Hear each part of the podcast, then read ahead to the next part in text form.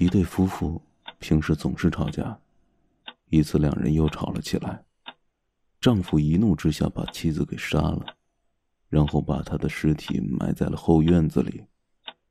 过了几天了，男的觉得很奇怪，为什么这几天孩子都没有看到他妈妈，却一点也不问自己呢？